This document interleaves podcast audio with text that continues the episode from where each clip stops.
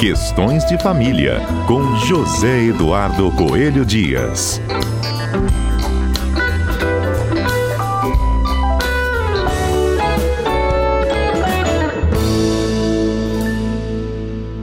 Você sabe o que é violência patrimonial?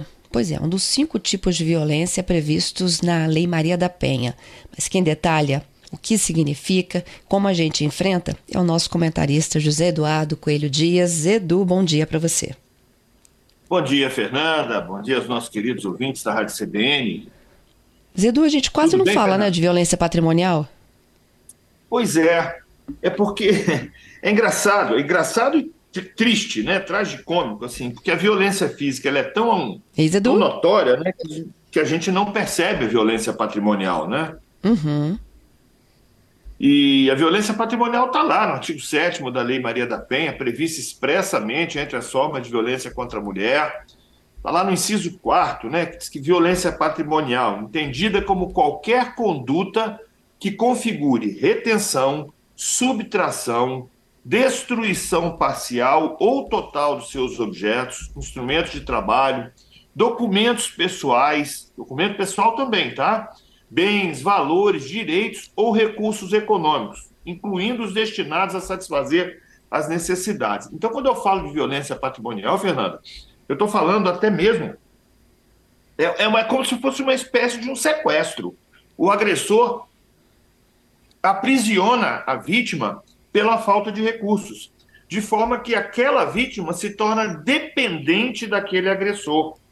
Por vezes a pessoa, não foram poucos os casos que a gente já teve oportunidade de presenciar, em que, por exemplo, a mulher eh, recebe uma herança de, de, de seus pais e essa herança é totalmente administrada pelo marido que não lhe presta contas, que, que não, não lhe permite os recursos para, para que ela satisfaça algumas de suas necessidades.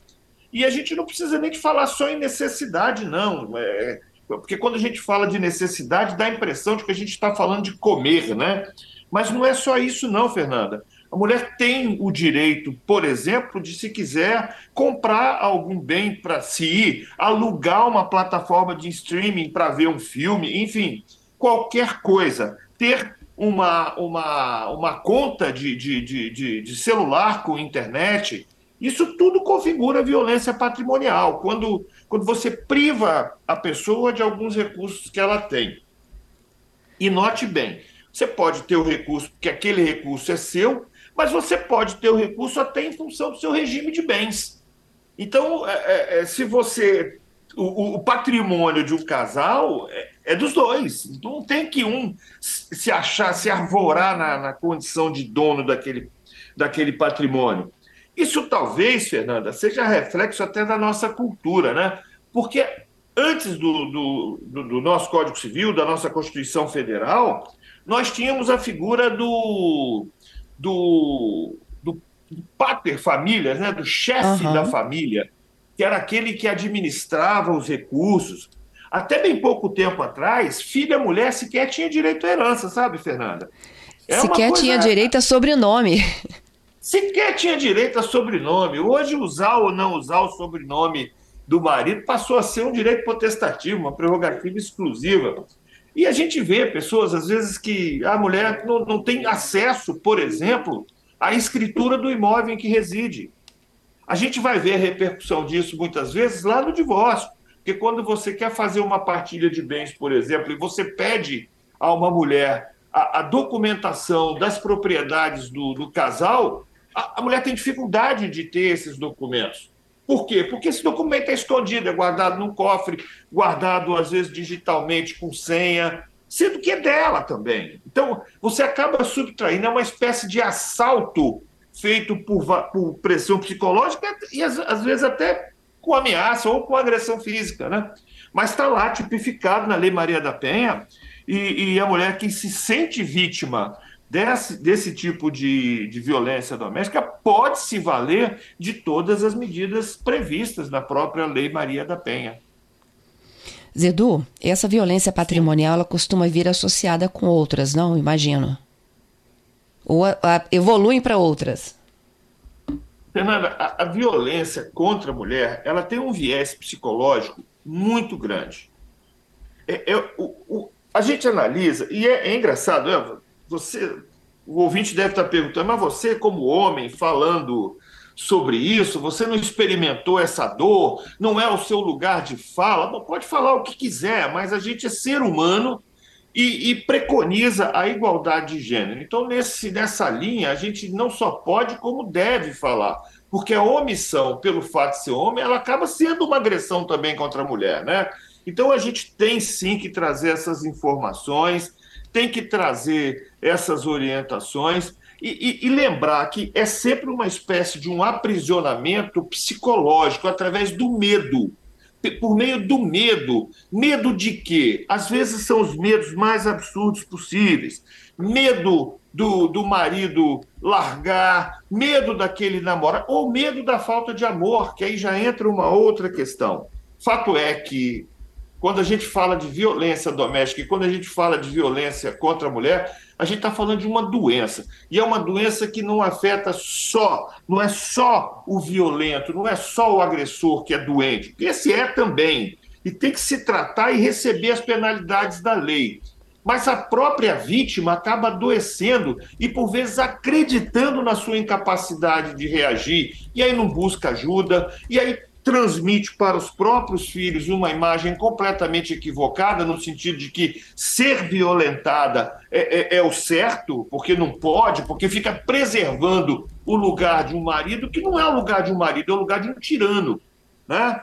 E, e, é uma construção, como eu disse para você, Fernanda, a gente se acostumou assim, isso é estrutural, são séculos e séculos e séculos nessa estrutura verticalizada, colocando o homem como chefe da família, como o administrador dos recursos do casal, porque era assim, a nossa legislação dizia que era assim até bem pouco tempo. Só que isso está mudando, a gente precisa mudar a cultura também. Os homens precisam se conscientizar de que isso não existe, que isso não é mais jurídico, de que eles não mais, são mais chefes de nada, que ou aprendem ou aprendem a compartilhar uma relação, ou então, sei lá, vai se tratar, vai fazer. O que não pode é agredir. Né? E a mulher também precisa ter consciência disso, sabe, Fernando? Principalmente com relação à questão de patrimônio. Às vezes, a violência patrimonial acaba aprisionando a mulher num relacionamento que ela não deseja manter. Sabe? É muito ruim, é muito triste esse tipo de coisa. É isso. Zedu, é, falando de, da violência, né, que pode resultar aí, inclusive, em situações cada vez mais trágicas. A gente teve mais um feminicídio, o caso de Colatina, né? Tem o principal suspeito, o marido, o ex-prefeito preso, envolvendo uma médica, o pai dizendo que ela já vinha né, sendo recebendo é, agressões do, do marido, que não concordava com o fim do relacionamento. Até quando a gente também vai ter que ler isso, né? Isso dá uma tristeza na gente, né, Fernanda? Você vê, e é, é sempre essa coisa, em função do gênero. É, é a pessoa. Não, não, a gente não, não sabe ainda, é, há uma forte. Existem fortes indícios, né? no sentido de que tenha sido realmente o, o marido, é, mas enfim, vamos esperar o inquérito terminar para a gente ter essa convicção. Mas, de qualquer forma, nos casos que já estão aí comprovados, com sentença transitada em julgado, a gente vê sempre essa coisa. Parece que são homens que não se autorizam como homens e aí tem necessidade de subjugar uma mulher para achar que é homem. Eu, particularmente, aí volto sim ao meu lugar de fala, eu vejo que ser homem é muito mais do que isso. Aliás, isso aí não é ser homem, é ser moleque, é ser covarde. Né? Acho que essa agressão ela é da índole da covardia, da, da, da sabe? É, coisas que a gente não, não pode admitir em hipótese alguma. E as mulheres também precisam começar a entender que têm direitos, que tem uma legislação protetiva, que existe aí uma proteção das autoridades, as delegacias de mulher, que, é claro, precisam cada vez mais é, é, é, aprimorar o seu atendimento no sentido de acolher essas mulheres, porque nós também temos alguns relatos de mulheres que vão às delegacias especializadas e, em vez de, de ser acolhidas, elas se sentem revitimizadas, ou seja, é, julgadas. Ah, o que, que você fez para provocar isso? Não fez nada, ela simplesmente existiu como mulher e isso incomodou aquele macho heterotop inseguro ali que, que passou a, a, agredir. Então, as nossas autoridades precisam cada vez mais aprimorar o atendimento no sentido de acolher essas mulheres, de, de implementar medidas efetivas no sentido de proteger, porque senão a nossa sociedade vai para um buraco muito fundo, né? Não é só a coitadinha da mulher, não existe coitadinha da mulher, existe um equilíbrio é um equilíbrio, a mulher precisa buscar os seus direitos, os homens precisam se reeducar e se reformular como homens, e o Estado, a autoridade policial, o Estado, de uma forma geral, precisa implementar políticas não só de educação, como também de proteção efetiva e até mais do que isso, de acolhimento, desde a base, desde as delegacias de mulheres até as patrulhas da Polícia Militar, que tem feito um excelente trabalho, tá, Fernanda? Então, o fato da gente querer que, esses, que essas entidades, esses órgãos, se, se aprimorem, não quer dizer que a gente esteja criticando. Quer dizer que sim, precisam sim se aprimorar a cada dia, porque isso é saudável.